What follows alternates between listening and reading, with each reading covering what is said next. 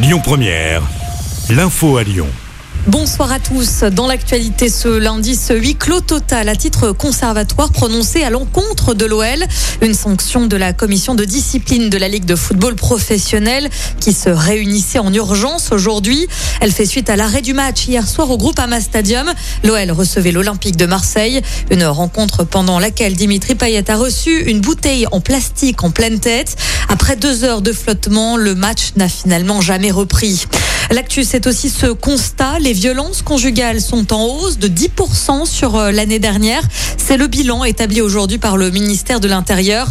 Cela représente près de 160 000 victimes, 87% étant des femmes.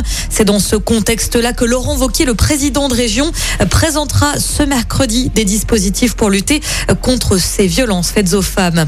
Un point sur euh, la situation sanitaire en France. Le porte-parole du gouvernement met en garde. La montée de la cinquième vague de Covid est fulgurante, souligne Gabriel Attal. Le nombre de cas Covid a quasiment doublé en une semaine. Nous, dans le Rhône, le taux d'incidence dépasse les 200 cas Covid pour 100 000 habitants. Un nouveau conseil de défense est prévu cette semaine. Et puis, on le rappelle, l'Autriche se reconfine aujourd'hui pour 20 jours. C'est une première dans l'Union européenne. Un procès important s'ouvre à Lyon aujourd'hui. Six hommes soupçonnés d'un braquage de fourgon en Suisse devront s'expliquer à la barre. Ils avaient été arrêtés en 2017. Le fourgon en question contenait un butin d'une valeur de 40 millions de francs suisses. Cela représente un peu plus de 38 millions d'euros. Le procès doit durer 10 jours. Et puis on termine avec un mot sur euh, la fête des Lumières qui arrive à grands pas.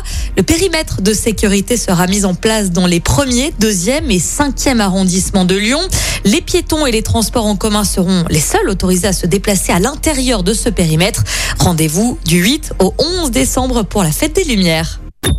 Écoutez votre radio Lyon Première en direct sur l'application Lyon Première, lyonpremière.fr et bien sûr à Lyon sur 90.2 FM et en DAB+. Lyon Première